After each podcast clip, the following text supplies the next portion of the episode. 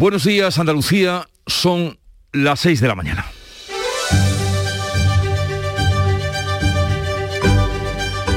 Despierta tu mente, descubre la realidad. En Canal Sur Radio, La mañana de Andalucía con Jesús Vigorra.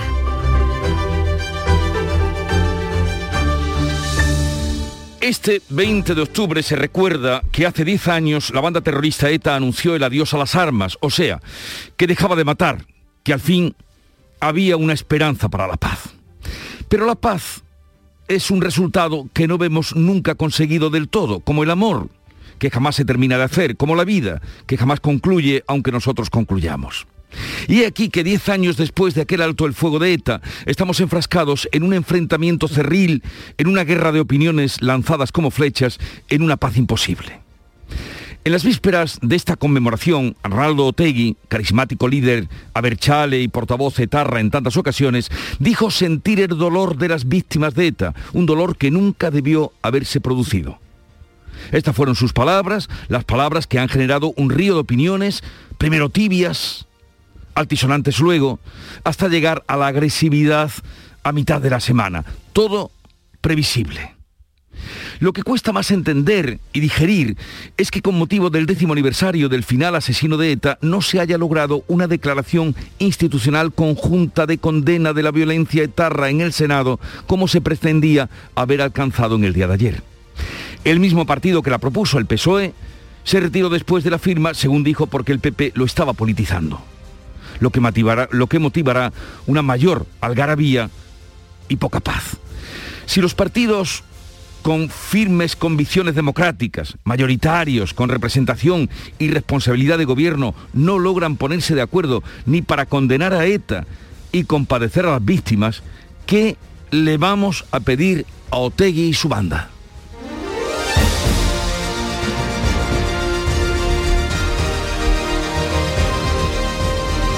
Enseguida vamos con la noticia del día, pero antes el tiempo, ¿cómo viene para este día? Carmen, buenos días. ¿Qué tal? Buenos días. Hoy esperamos cielos poco nubosos o despejados en Andalucía con intervalos de nubes bajas matinales en el estrecho, sin descartar allí alguna llovizna ocasional. También en el estrecho va a seguir hoy soplando viento de levante fuerte a primeras horas, pero amainando ya por la tarde. Las temperaturas mínimas pueden bajar algo, las máximas suben en la vertiente mediterránea y se mantienen en el resto. En Canal Sur Radio, la mañana de Andalucía con Jesús Vigorra. Noticias. ¿Qué les vamos a contar? Con Carmen Rodríguez Garzón, el gobierno andaluz se suma a las reivindicaciones de los agricultores para demandar un reparto justo de la PAC, la política agraria común, para nuestra comunidad. Y es que Andalucía aporta el 36% de la renta agraria nacional, lo que representa que uno de cada tres agricultores españoles es andaluz. Y por ello la Junta y las principales organizaciones agrarias se han unido en una declaración conjunta en la que piden al gobierno central que luche para que lleguen más fondos de la PAC a Andalucía. Las agradecen y aplauden la implicación del gobierno andaluz. Para nosotros es sencillamente un reconocimiento a un posicionamiento social que es absolutamente imprescindible en un marco de interés general para Andalucía. Nosotros podemos aceptar que vengan recortes que vienen propuestos desde Europa por restricciones presupuestarias y demás, lo que no se nos puede es quitar un 25% del presupuesto que estábamos recibiendo, llevárselo a las medidas ambientales y nosotros no poder recuperar ni siquiera un 10% de eso.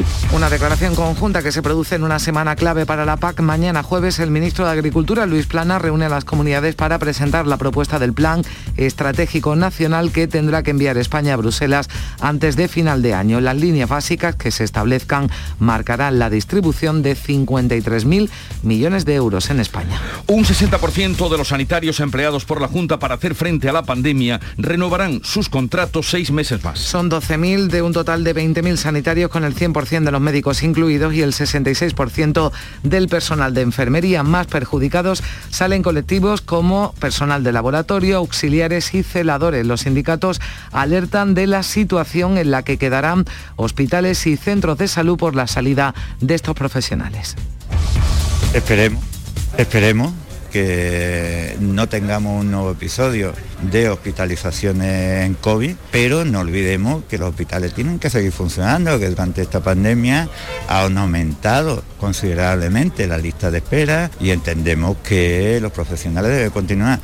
El consejero de la presidencia, Elías Bendodo, ha explicado que ahora esas contrataciones se hacen con fondos propios, sin ayuda del Estado. Respondía así a las críticas de los sindicatos. Yo lo entiendo, claro, ojalá pudiéramos contratar el, el 100%, ¿no?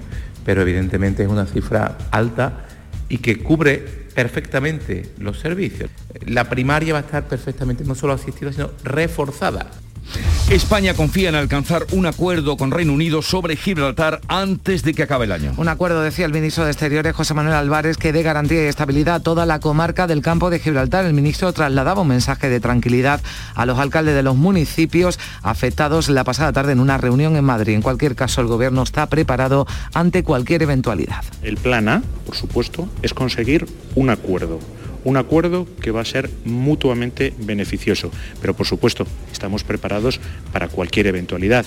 Hay ya una serie de medidas que se están aplicando en estos momentos y bueno, eso demuestra que hay evidentemente eh, una preparación para cualquier tipo de eventualidad que se pueda dar. El alcalde de Algeciras decía anoche en el Mirador de Canal Sur Radio que salía de la reunión con buenas sensaciones. José Ignacio Andalucía ha defendido que deben ser las fuerzas de seguridad del Estado español las que vigilen la frontera y no únicamente Frontex, como plantea Reino Unido. España no puede transigir, aunque sean cuatro años, porque con los ingleses, ya sabes, te permites una y sin permitirlo y se toman el brazo entero. Si ahora les dejas que no esté la policía ni la Guardia Civil desde el primer día controlando lo que entra en Europa, al final no será posible dentro de cuatro años ni mucho menos. El Partido Popular califica de intolerables las palabras de Pedro Sánchez en el Senado, donde ha cuestionado la capacidad de gestión económica de la Junta. En una respuesta a la senadora de Adelante Andalucía, Pilar González, el presidente del Gobierno ha puesto en duda que el Ejecutivo de Juanma Moreno tenga la visión suficiente para aprovechar la reindustrialización y la oportunidad que suponen los fondos europeos. Yo creo que Andalucía tiene los mejores mimbres para aprovechar esa reindustrialización. Si me pregunta, la única duda que yo tengo es si el actual gobierno de la Junta de Andalucía tiene la visión suficiente para hacer eso realidad. Desde el PP andaluz, Ramón Herrera reaccionaba a estas palabras recordando a qué destinaban el dinero cuando gobernaba el peso en nuestra comunidad. Las palabras de hoy de Sánchez en el Senado contra Andalucía son intolerables. Hay que recordarle al presidente del gobierno que durante el gobierno socialista en Andalucía el dinero se gastaba en cocaína y en prostitutas y no es lo que necesitaban los andaluces. Desde que ha llegado Juanma Moreno se ha producido un cambio, un cambio real, que el dinero se destina a lo que se tiene que destinar. Registrado un terremoto en Pruna, en Sevilla, que se ha sentido en varios puntos de la provincia y también en la localidad gaditana de Olvera. Seismo de 4,1 grados de magnitud, solo un kilómetro de profundidad, por lo que ha sido sentido por muchos vecinos que daban aviso al 112 tras notar el temblor en su casa. Llamaron desde la capital, desde Pruna, Coripe, Villanueva de San Juan y Olvera en Cádiz. No hay que lamentar daños personales ni materiales. La pasada medianoche se producía otro terremoto de 4,8 en la isla de La Palma. Se sentía en toda la isla, también en el norte de Tenerife. La actividad sísmica ha aumentado y a esta hora preocupan dos coladas de lava, una cercana al mar y otra muy próxima al centro del barrio de La Laguna. Los vecinos ya están desalojados. Hoy, 20 de octubre, hace 10 años que ETA anunciaba el cese definitivo de la actividad armada. A las 7 de la tarde de un 20 de octubre de 2011, el diario Gara, a través de un vídeo con la estética propia de los etarras, con la cabeza cubierta, vestidos de negro y la marca de ETA en el fondo, pronunciaban un cambio radical en su forma de actuar. ETA ha decidido el cese definitivo de su actividad armada. ETA hace un llamamiento a los gobiernos de España y Francia para abrir un proceso de diálogo directo que tenga por objetivo la resolución de las consecuencias del conflicto y así la superación de la confrontación armada. Mientras sigue las reacciones a las palabras de Otegui reconociendo el dolor de las víctimas, el gobierno las considera insuficientes y aunque valoran el gesto del líder de Bildu, le reclaman que pida perdón, que pase de las palabras a los hechos, condenando la violencia de ETA y no participando en los homenajes a los presos. En deportes, el Sevilla buscará esta noche su primer triunfo en la presente temporada de la Liga de Campeones. Se enfrenta al vigente campeón francés, al Lille, que aspira a lo mismo en una tercera jornada en el grupo G. Lopetegui no podrá contar todavía con el delantero marroquí Enesiri. La Liga daba a conocer ayer el horario del próximo derby sevillano. Se va a disputar en la jornada 13. El choque se jugará el Benito Villamarín. Será el domingo 7 de noviembre a las 9 de la noche. En segunda, el Málaga empató a cero ante el Huesca en un partido en el que ambos equipos tuvieron ocasiones, pero el gol se resistió. Y veamos ahora cómo cuentan la actualidad de este día los periódicos que ya ha revisado Beatriz Galeano. Buenos días. Buenos días. Pues el décimo aniversario del cese de la violencia de ETA en las portadas hoy de prácticamente toda la prensa, tanto la prensa nacional como la prensa en Andalucía. En el mundo Rajoy a Zapatero, habla, haz lo que tengas que hacer y me vas diciendo, recuerda esas palabras del expresidente eh, de eh, José Luis Rodríguez Zapatero al líder del Partido Popular en ese momento, a Mariano Rajoy, a través de intermediarios que lo apuntaron en notas durante varios años también en el país, 10 años sin ETA, distensión en Euskadi, bronca en el Congreso, el País Vasco avanza en la normalización, dice el eh, país. En el ABC, su titular político, el Supremo, renuncia a juzgar la imparcialidad de Delgado, se refiere a la ex ministra Dolores Delgado y actual fiscal general del Estado. Rechaza, dice ABC, que Partido Popular y Vox estén legitimados para cuestionar su nombramiento como fiscal general del Estado. La vanguardia y también aparece este tema en otros eh, periódicos eh, regionales, Ibertrola y Endesa plantan al gobierno en la subasta de las renovables. Las dos grandes eléctricas han denunciado inseguridad jurídica y cargan contra la política energética del Ejecutivo. En la prensa andaluza, foto de portada prácticamente en todos los medios sobre el tema del cáncer de mama, con fotografías, como decimos, de mujeres con cáncer de mama en los actos organizados ayer. Y dos asuntos económicos. En Huelva Información, las nuevas grúas instaladas por Gilport para mejorar el puerto de Huelva aparecen su portada y también en un reportaje en páginas centrales o en Ideal de Jaén piden una revisión a la baja del aforo del aceite de oliva por su influencia en el precio. Dice COAC que se va a reducir la cosecha más de lo previsto.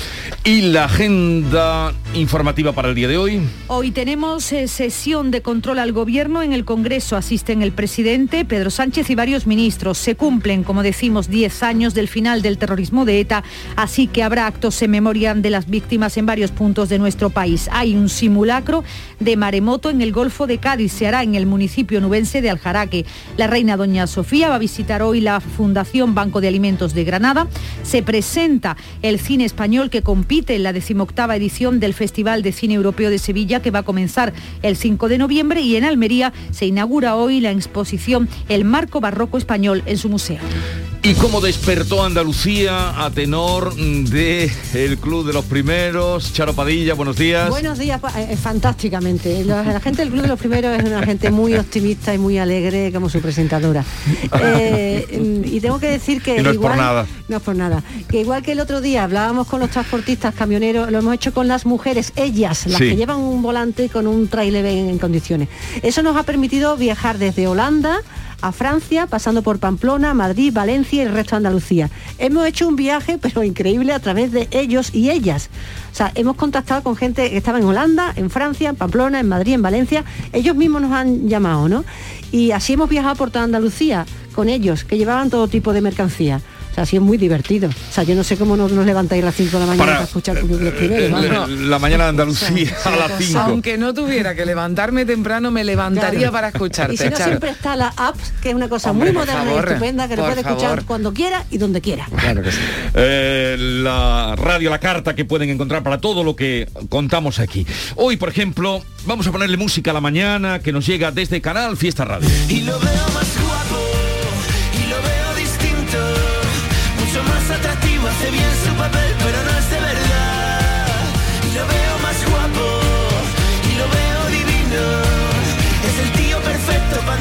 Es el Gentleman, eh, título de la canción de Cepeda, que en abril eh, de 2020, abril del año pasado, era número uno en Canal Fiesta Radio.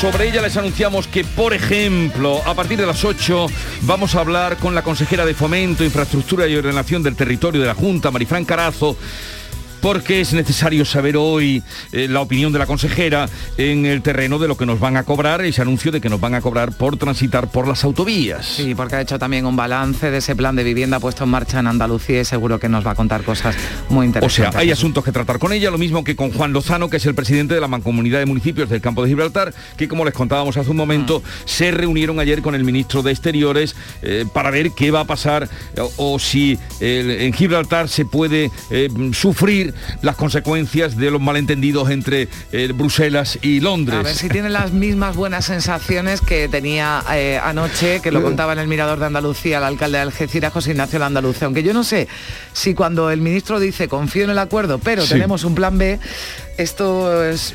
Ya se ha oído de todo no, después sí. de esa reunión, a ver qué nos dice el presidente de la Mancomunidad. Y vamos a... mm, toda la programación de hoy, desde luego, estará salpicada por ese recuerdo, esa conmemoración a los 10 años del final de ETA. Hablaremos a partir de las ocho y media con Joaquín Vidal, que es víctima de ETA, presidente de la Asociación Andaluza de Víctimas del Terrorismo. Aquí también se padeció y de qué manera con nombres que Mm. tenemos todos en la memoria. ¿Sabes, Jesús, que a mí me cogió eso en directo? Bueno, yo estaba haciendo el informativo de, la, de las 8 y tuve que adelantar porque ocurrió en torno a las 7 de la tarde. Estaban los compañeros y- de deportes. Y yo estaba haciendo el programa, eh, yo terminaba a las 7 y creo que estaba recién terminado. Yo- Sí, porque estaban ya los... eh, Jesús Márquez, además me acuerdo que estaba haciendo eh, la, la jugada, jugada. ¿no? Eh, la tarde y, bueno, pues tuvimos que alterar la Sí. programación, dimos esa última hora, pero ya hicimos una programación especial ese día, ese De 20 eso hace ya octubre, 10 años. 10 sí. años.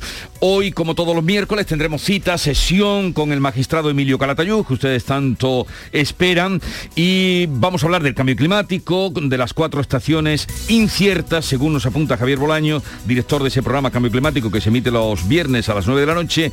Mm, Recibiremos la visita de Rafael Marcha, que tiene nuevo proyecto. Este hombre siempre está con proyectos. Ahora ha nacido un nuevo sol y ha implicado a grandes de la música como Manolo García, Serrat, Rosalén.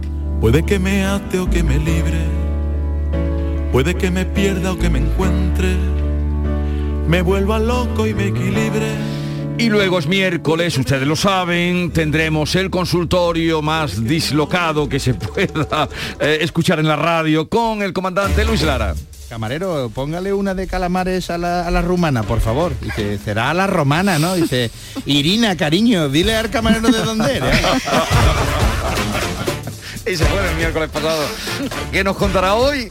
Todo eso a partir de las 11, pero ahora hay que estar informados y por eso sigan con nosotros en Canal Sur Radio. La primitiva presenta las aventuras del señor El Destino. Hoy, gente de ciencias. Señor el destino, Edison quiere que sea de ciencias. Darwin de ciencias. Ramón y Cajal. A ver, secretario de uno en uno. Pero señor. De uno en uno, por favor. El destino es caprichoso y puede cambiar la historia. Gana el bote de casi 9 millones de euros de la primitiva por solo un euro. Y por un euro más, échala con Joker. Loterías te recuerda que juegues con responsabilidad y solo si eres mayor de edad.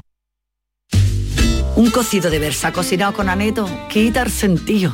Porque en aneto hacen el caldo como se ha hecho siempre. Versa, carne, garbanzo, con todos sus avíos. Vamos, que está para cantarle. Sin exagerar.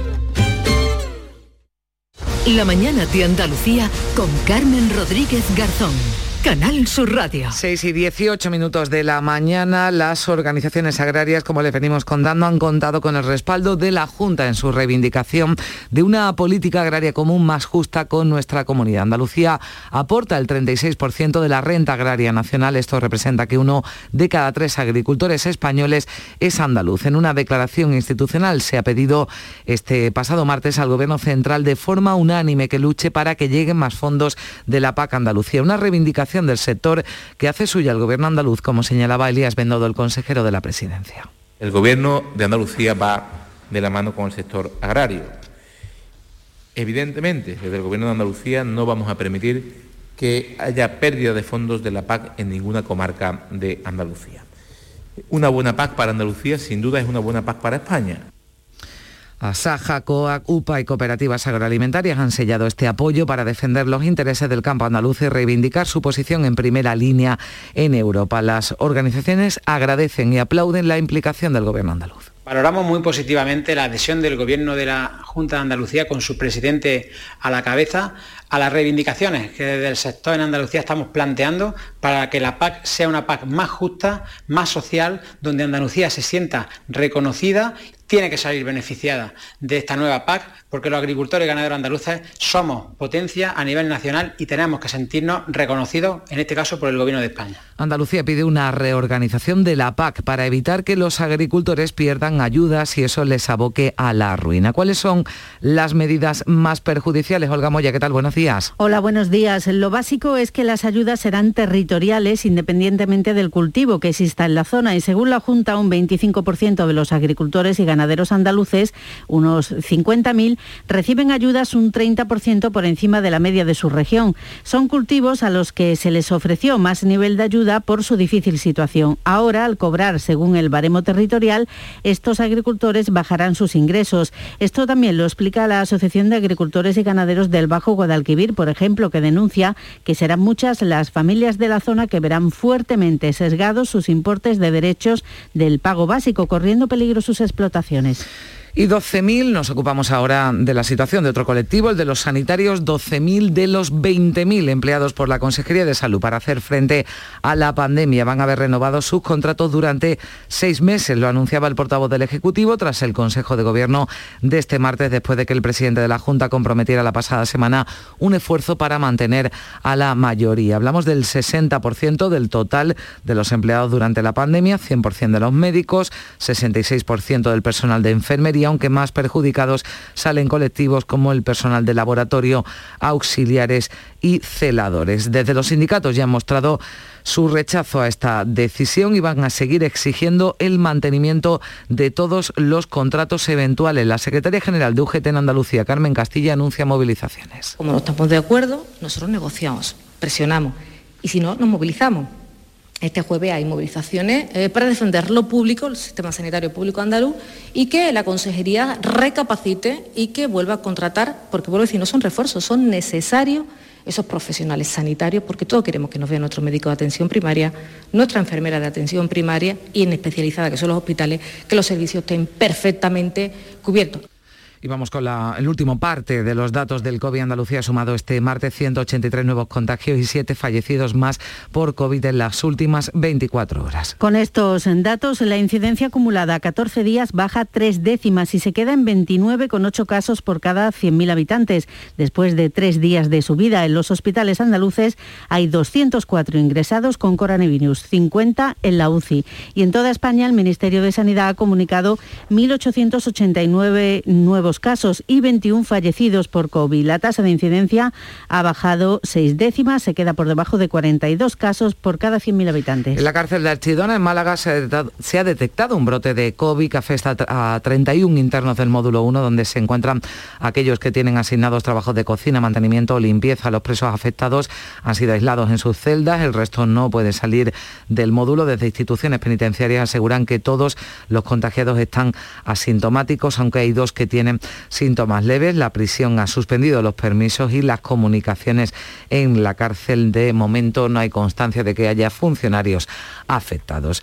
Y hablábamos de esa reunión que mantenían la pasada tarde en Madrid el ministro de Exteriores, José Manuel Álvarez, con los eh, alcaldes de la comarca del campo de Gibraltar. A ellos se trasladaba el ministro que España espera alcanzar un acuerdo con Reino Unido sobre Gibraltar antes de que acabe el año, un acuerdo que dé garantía y estabilidad a toda la comarca campo gibraltareña. Dice eh, Álvarez que hay un compromiso claro de alcanzar ese acuerdo y que por el momento no hay nada inquietante. Se está actuando con total normalidad. Ha habido un mandato de la Comisión que ha sido aprobado por el Consejo. Ahora ha habido un cambio de ministro de Asuntos Exteriores eh, en el Reino Unido, pero las negociaciones siguen su curso y por lo tanto en estos momentos no hay nada inquietante.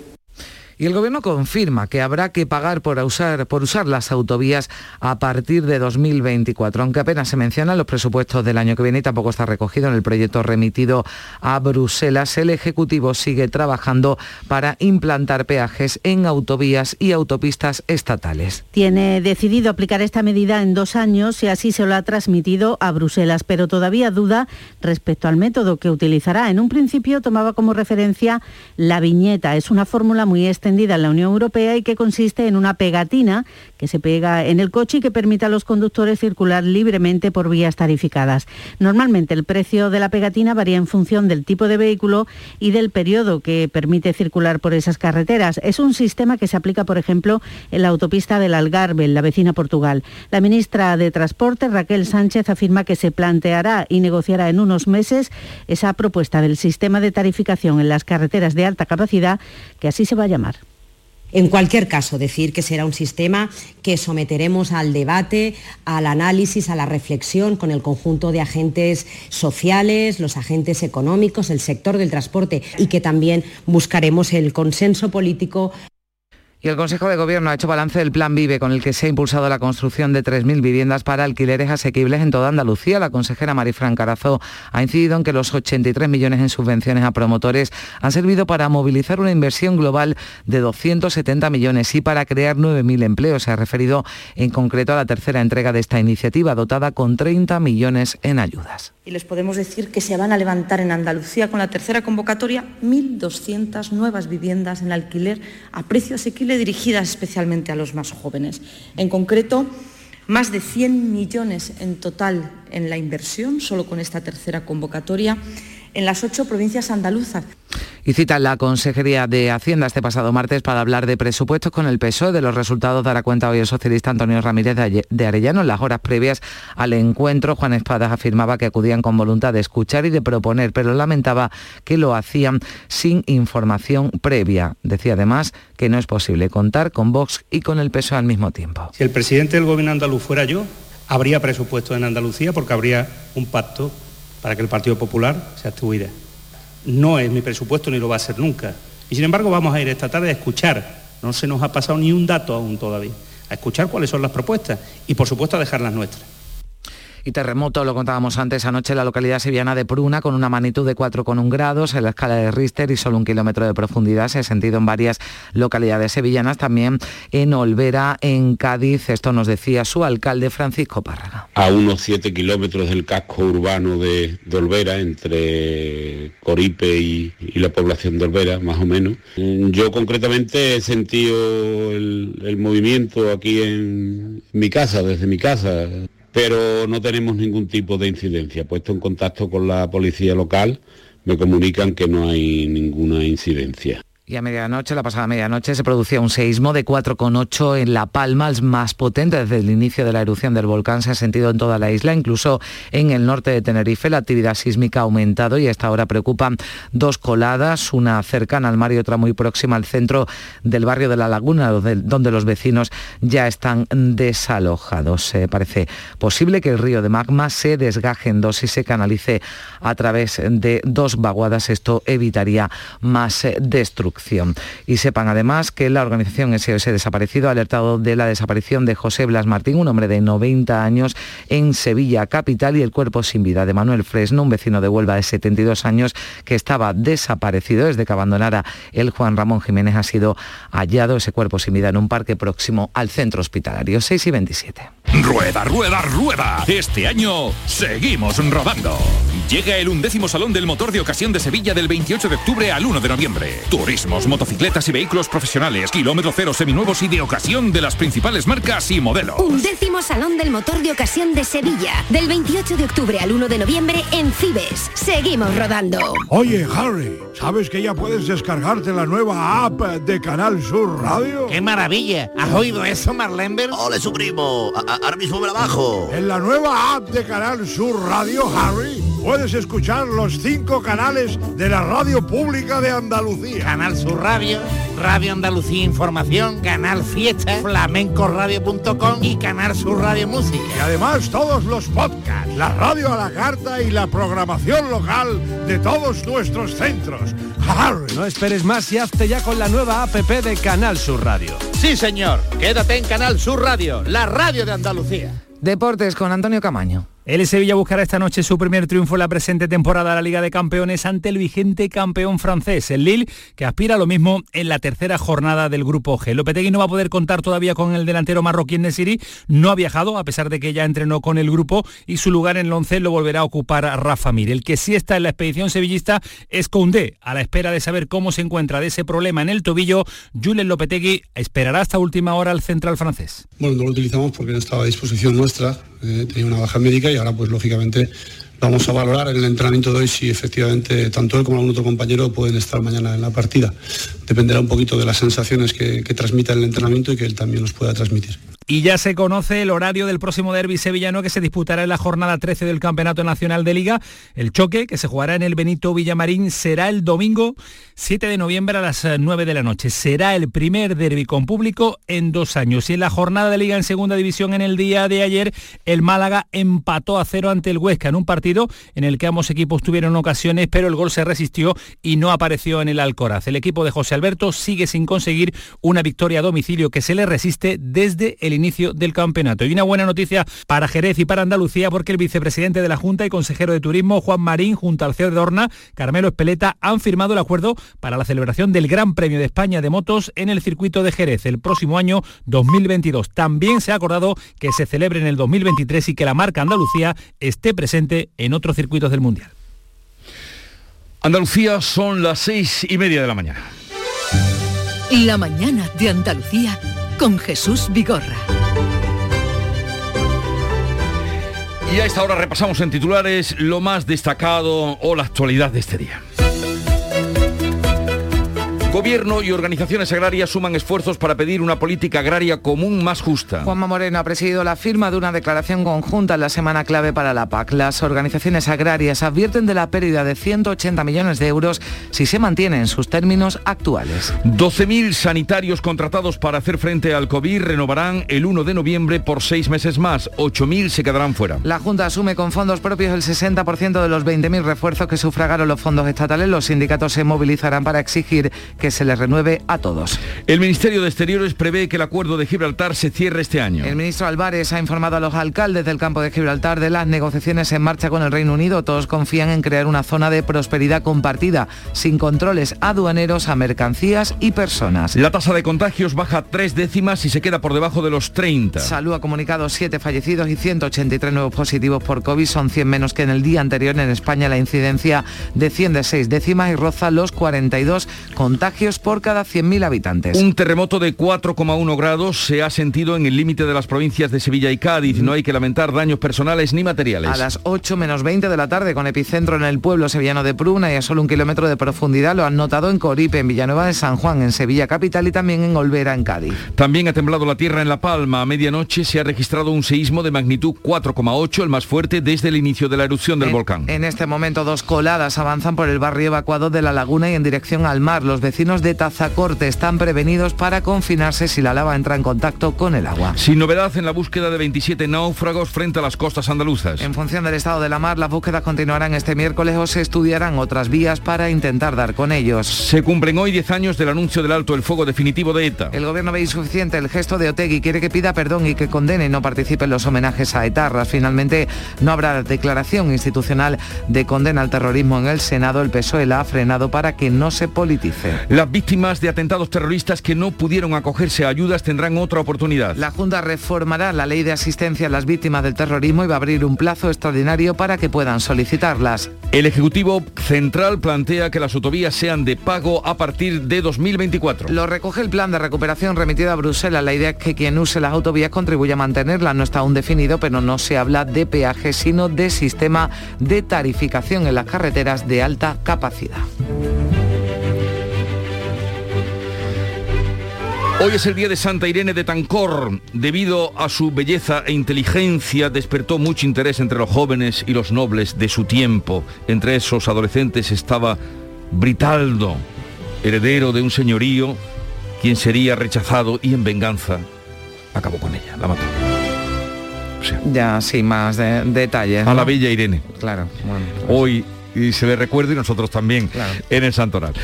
Tal día como hoy de 1976 en Buenos Aires, Argentina, Diego Maradona hacía su debut como futbolista profesional con el club Argentinos Juniors. De eso hace hoy 45 años. 45 años de que debutara Maradona. 1976 45 años. Sí, sí, 45, 45 años. sí, eso seguro. Es que parecía mucho mayor. Bueno, es que, bueno, con, o sea, hacía 45 años, pues o sea, sí, hace 45 años que debutó, que sería Debutaría un con chaval, 14, claro. tal vez, 14, Sí, sí. 15, pues ahí salen las cuentas. Y tal día como hoy, 2011, la organización terrorista, lo estamos contando, terrorista vasca ETA, anunciaba el cese definitivo de su actividad armada. Hemos escuchado incluso las palabras de ese comunicado. Y permítame también que recuerde, Jesús, que hoy se cumplen dos años de Bueno, del adiós, vamos a decir, del adiós, de quien pone nombre a este estudio. Ah. De quien pone nombre a este estudio, pues nos dejó hace justo dos años y también quería recordarlo, recordarlo a esta hora, a estas horas a las que a él le gustaba estar en la radio, porque era de las pocas personas que, yo he conocido que le gustaba madrugar. Valentín es un tío con mucha, mucha suerte. Eh, mi oficio es contar cosas y, bueno, yo mm, quizá lo que pueda aportar es eso, mi oficio. Sé contar.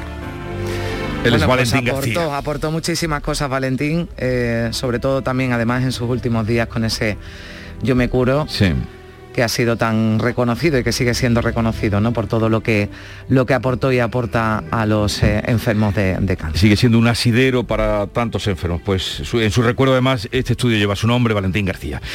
Y esta semana estamos haciendo, entresacando las citas de los eh, que van a ser mm, galardonados el próximo viernes con los premios Princesa Asturias. Hoy he traído una cita de Teresa Perales, es nadadora con discapacidad ha ganado 27 medallas paraolímpicas y el otro día leía una declaración suya, digo, pues esta va a ser la cita. El éxito no es ganar una medalla, sino haberlo intentado. Ella que tiene además 27, pero el éxito no es ganar una medalla, sino haberlo intentado y esto vale para todo. Sí, porque cuando además eh, ves el esfuerzo ¿no? de gente así, en fin, uno se piensa, ¿no? Cuando dice yo no puedo con esto. Claro que se puede. Otro vistazo a la prensa del día, eh, los periódicos que Beatriz Galeano ahora nos sintetiza. Vea. Bueno, menos reflexiva desde luego viene la prensa hoy después de, lo que acabáis de comentar. Vamos a empezar el, bueno, el décimo aniversario del cese de la violencia de ETA. Aparece en la portada de toda la prensa nacional. Es un eje vertebrador hoy de todas las primeras páginas. En el mundo, por ejemplo, recuerda las palabras de Rajoy a Zapatero. Habla, haz lo que tengas que hacer y me vas diciendo asegura este periódico que decía el líder de la oposición, Mariano Rajoy, al presidente en ese momento del gobierno, a José Luis Rodríguez Zapatero. El expresidente informaba al ex líder del PP del diálogo con ETA a través de intermediarios que lo apuntaron en notas durante varios años. También el tema de ETA abre el país, 10 años sin ETA, distensión en Euskadi, bronca en el Congreso.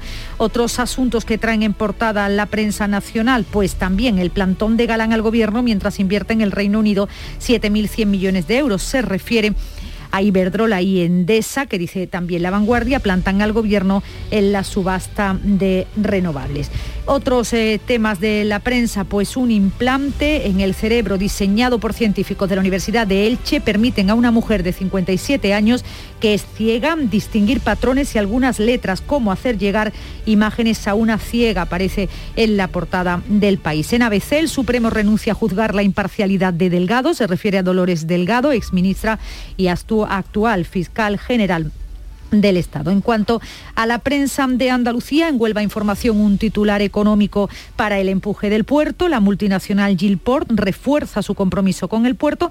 Las tres nuevas grúas que ha instalado mejoran la competitividad portuaria onubense. En el diario de Sevilla, otro asunto del que ayer se habló mucho, el cobro de los peajes de las autovías. El gobierno prevé cobrar peajes en las autovías a partir de 2024. Con este mismo asunto, el diario de Cádiz, aunque localizando los datos, el Gobierno prevé cobrar peajes en las autovías desde 2024 y es una medida que puede afectar a la provincia a 164 kilómetros de la red de alta capacidad. Ahora que desaparecieron los peajes en Cádiz, ahora se habla de peajes en las eh, autovías. En el ideal de Granada, 524 viviendas de la provincia con alquileres de entre 250 y 400 euros. En el caso del ideal de Almería, con datos de Almería, 123 viviendas en la provincia con alquileres con esos mismos eh, precios.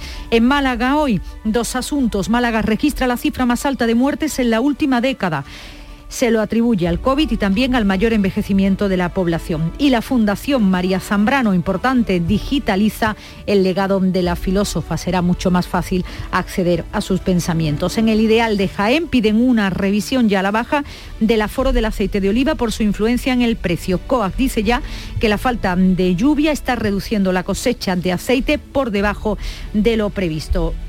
Fotos de portada en toda la prensa de Andalucía para la lucha contra el cáncer de mama por ese Día Internacional contra el Cáncer de Mama que se celebraba ayer. 6.39 minutos de la mañana, sigue la información en Canal Sur Radio. La mañana de Andalucía. La primitiva presenta las aventuras del señor El Destino. Hoy, gente de ciencias. Señor El Destino, ¿Edison quiere que sea? De ciencias. ¿Darwin? De ciencias. ¿Ramón y Cajal? A ver, secretario, de uno en uno. Pero señor... De uno en uno, por favor. El Destino es caprichoso y puede cambiar la historia. Gana el bote de casi 9 millones de euros de la primitiva por solo un euro. Y por un euro más, échala con Joker. Loterías te recuerda que juegues con responsabilidad y solo si eres mayor de edad. Rueda, rueda, rueda. Este año seguimos rodando. Llega el undécimo Salón del Motor de Ocasión de Sevilla del 28 de octubre al 1 de noviembre. Turismos, motocicletas y vehículos profesionales, kilómetro cero seminuevos y de ocasión de las principales marcas y modelos. Undécimo Salón del Motor de Ocasión de Sevilla del 28 de octubre al 1 de noviembre en Cibes. Seguimos rodando. La mañana de Andalucía con Jesús Vigorra. Un programa informativo. Además, el Constitucional también se ha pronunciado sobre... De entretenimiento. Arturo Pérez Reverte, buenos días. Buenos días. Que te ayuda. Señor Calatayú, buenos días. Hola, buenos días. Y te divierte. Las mañanas de Andalucía son mejor. La mañana de Andalucía con Jesús Vigorra. De lunes a viernes desde las 5 de la mañana. Quédate en Canal Sur Radio. La radio de Andalucía. Son las 7 menos 20 minutos de la mañana. Hoy hace 10 años que ETA anunciaba el cese definitivo de la actividad armada. Siete palabras que supusieron un cambio en la historia más reciente de nuestro país. El sobresalto y la muerte que suponía cada atentado terrorista daba paso a una nueva etapa, pero detrás quedaban 800 asesinatos. Para ellos y sus familias, esas siete palabras llegaban demasiado tarde, Beatriz Galeano. A las 7 de la tarde de ese 20 de octubre de 2011, el diario Gara, a través de un vídeo con la estética propia de los setarras, vestido de negro, con la cabeza cubierta por una tela blanca y la marca de ETA al fondo, pronunciaban un cambio radical en su forma de actuar. ETA ha decidido el cese definitivo de su actividad armada. ETA hace un llamamiento a los gobiernos de España y Francia. Dos minutos y 37 segundos para dejar atrás 43 años de atentados y asesinatos, 854 muertos, más de 7.000 heridos y 86 secuestrados. Es el legado de una banda terrorista que acompañó los primeros años de la democracia en España. Fue un triunfo de los políticos, los jueces y los cuerpos de seguridad. Partido Popular y PSOE se pusieron de acuerdo para ilegalizar al brazo político de la banda. Los jueces persiguieron sin descanso descanso a quienes apoyaban a los etarras y la policía y la Guardia Civil luchó con ahínco durante estos años para desmantelarla. Entre los familiares de las víctimas, opiniones diversas. Porque yo lo que quería era que no hubiera más atentados. Ya no hay más muertes, fue un respiro. A mí no me cambió nada. A mí mi vida no me cambió nada. Después de esas siete palabras, en 2017 ETA entregó sus arsenales y anunció su disolución definitiva. Se acababa así la historia de una banda que marcó la vida de millones de españoles.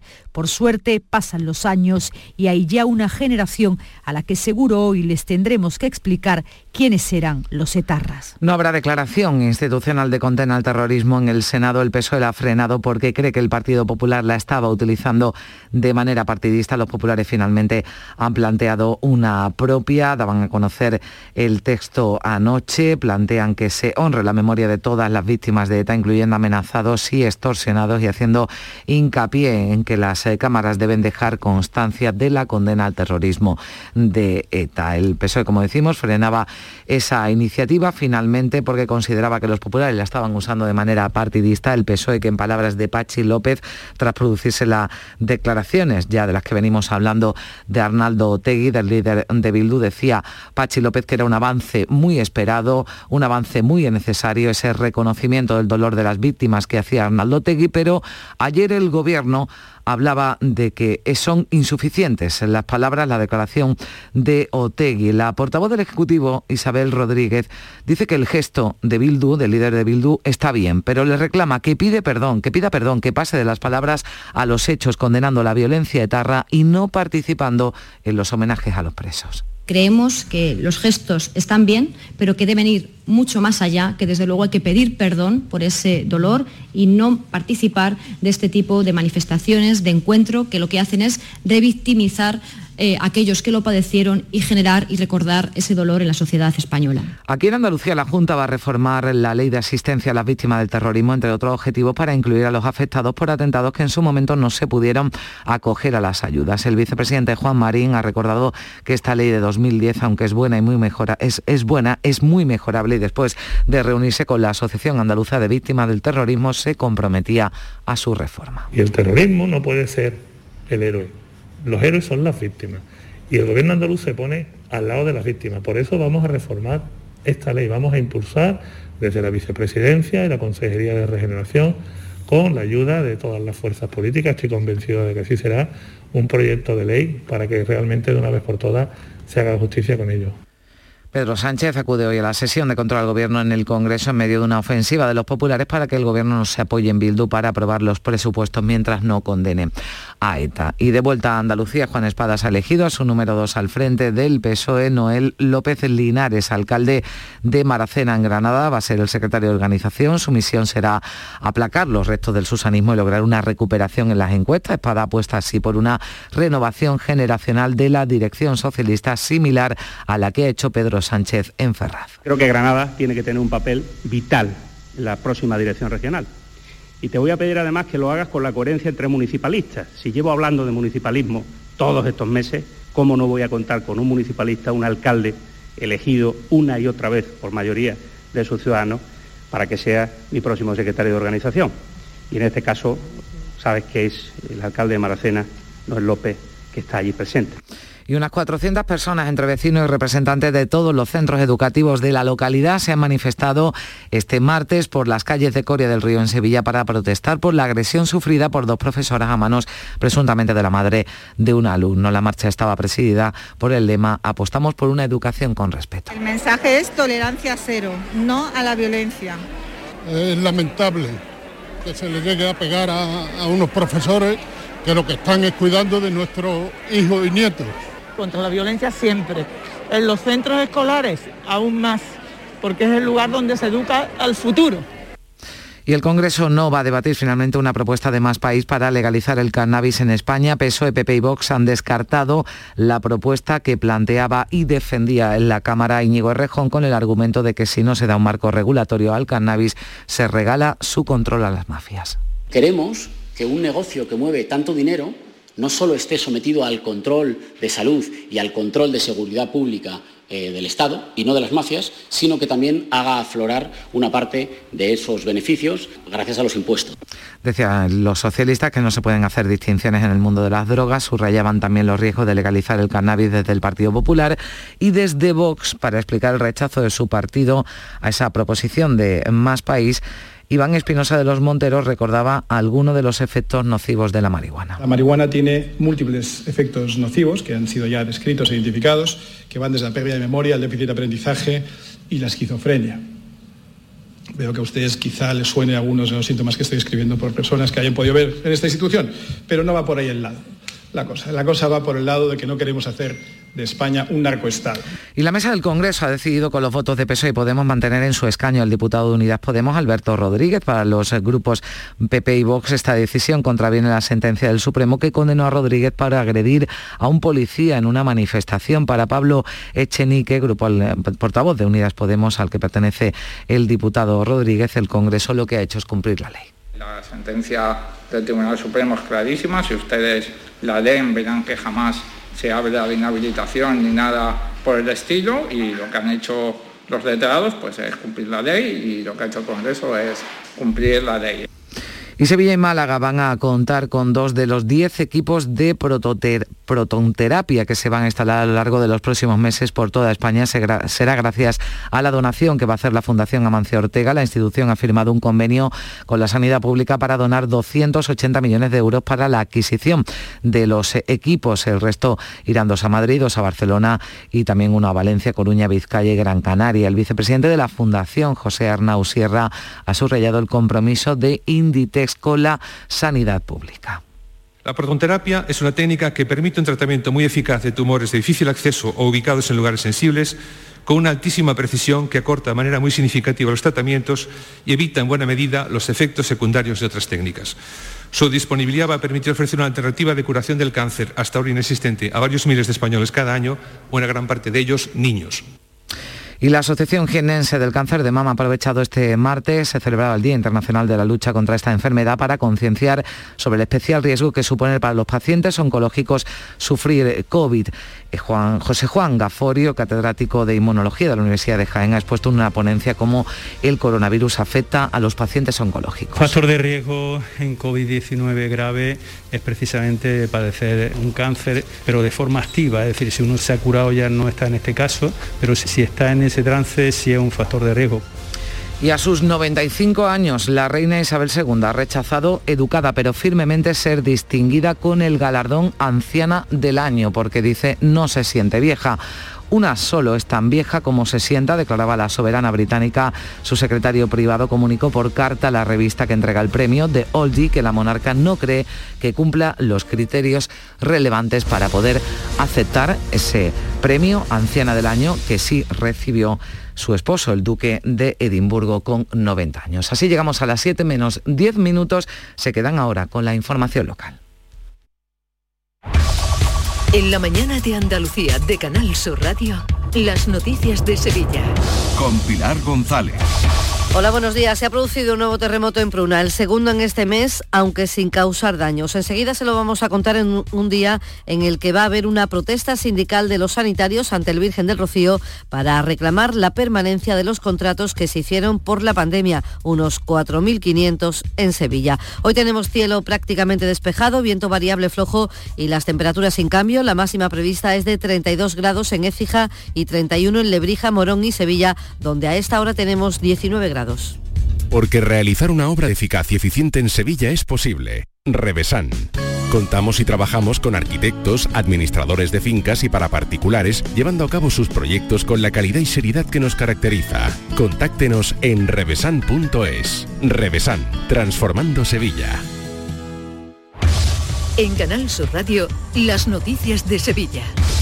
Se ha producido un terremoto en Pruna con una magnitud de 4,1 grados y a solo un kilómetro de profundidad. El Instituto Geográfico Nacional alertaba al Centro de Coordinación del Seísmo que provocaba antes de las 8 de la tarde algunos avisos al 112 de vecinos que notaban el temblor en sus casas, no solo en Pruna, también en Sevilla Capital, en Coripe y en Villanueva de San Juan. No hay que lamentar daños personales ni materiales. A principios de este mes se registró también un terremoto en Pruna, esa vez fue de 3 grados. Y en la capital, la organización SOS Desaparecido ha alertado de la desaparición de José Blas Martín, un hombre de 90 años que está en paradero desconocido desde el sábado. Se le perdió la pista en Sevilla Capital, mide un metro sesenta, es de compresión gruesa y tiene el pelo canoso con calvicie parcial y ojos marrones. Y hablamos ya de salud porque Sevilla va a recibir un equipo de prototerapia donado por Amancio Ortega. Su fundación va a donar al Estado español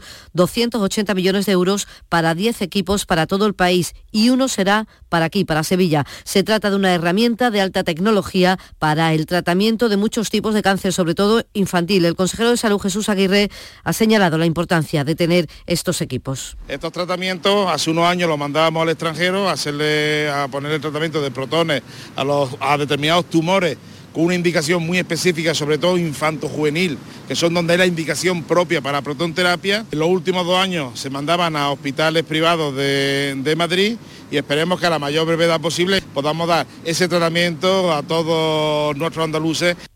El Instituto Hispalense de Pediatría es uno de los tres centros andaluces que participa en los ensayos de vacuna en menores de 5 años que se está haciendo ahora. De momento están respondiendo bien sin efectos secundarios graves. Además, el director del Plan de Vacunaciones de Andalucía, David Moreno, ha detallado en Canal Sur Televisión que en breve se conocerán los detalles de los ensayos que se han hecho con menores de entre 5 a 11 años. Son niños menores de 11 años los que se han vacunado. De 5 a, de 5 a 11 ya está el estudio acabado y lo está evaluando la Agencia Europea de Medicamentos y por debajo de cinco años el estudio está en marcha, todavía no tenemos datos y habrá que esperar seguramente un par de meses para saber cómo acaba el estudio. Eh, se está vacunando de seis meses a cinco años. Salud suma 42 nuevos contagios por coronavirus en nuestra provincia y tres fallecidos en las últimas horas. 43 pacientes permanecen ingresados por COVID-10, están en UCI, una cifra que se mantiene estable en las últimas semanas. La tasa provincial se mantiene también en 21 casos por 100.000 habitantes y se dan por finalizados los brotes en residencias sevillanas. El último que estaba activo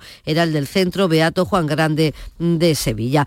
Y también les contamos que los sindicatos sanitarios han convocado una concentración esta mañana a las diez y media ante el Hospital Virgen del Rocío después de que el SAS haya decidido renovar a 12.000 profesionales contratados por la pandemia en toda Andalucía y dejar fuera a 8.000. Desde Comisiones Obreras, Juan José Limones Delgado pide a la Junta que rectifique. Solo 12.000 de esos 20.000 contratos que acaban el 31 de octubre serán renovados. Por lo tanto, 8.000 compañeros van a la calle.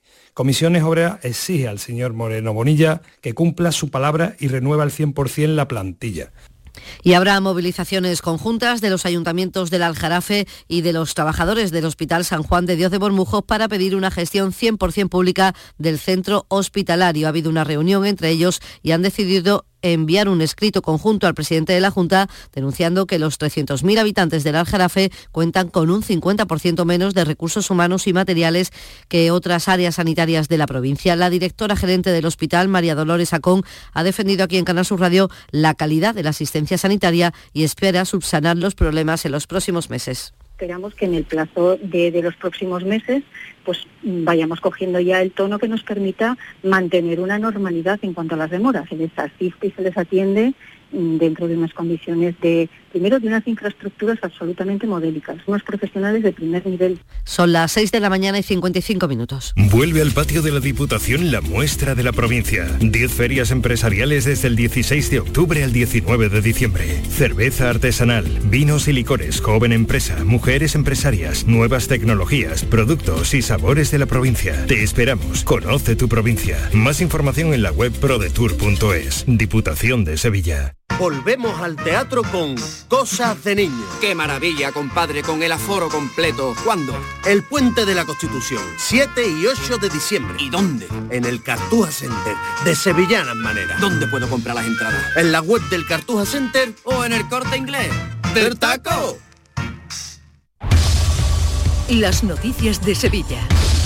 Canal Sur Radio. En la próxima feria de abril habrá clases el jueves y el viernes. De esta forma los escolares disfrutarán de lunes, martes y miércoles de descanso. La portavoz de la Federación de Padres y Madres de Sevilla Nueva Escuela, Rocío Vejines, considera que es la opción más lógica madres y padres que trabajan en el periodo de feria y puesto que el lunes y el miércoles, el lunes por ser día 1 de mayo y el miércoles por el festivo local no iban a ir a clase, pues que en ese sentido fuese el martes el único día efectivo y que el jueves y el viernes fuesen a clase. La Fiscalía ha pedido 18 meses de cárcel para la madre de un alumno del Colegio Manuel Gómez de Coria del Río por agredir a dos profesoras. Ella no ha aceptado el juicio rápido que se iba a celebrar este pasado martes y tendrá ahora que enfrentarse a un juicio por vía penal. En la calle, medio millar de personas, vecinos, padres, profesores y alumnos de todos los centros educativos de Coria han marchado bajo el lema Apostamos por una educación con respeto. El mensaje es tolerancia cero, no a la violencia. Es lamentable que se le llegue a pegar a, a unos profesores que lo que están es cuidando de nuestros hijos y nietos. Contra la violencia siempre. En los centros escolares aún más, porque es el lugar donde se educa al futuro.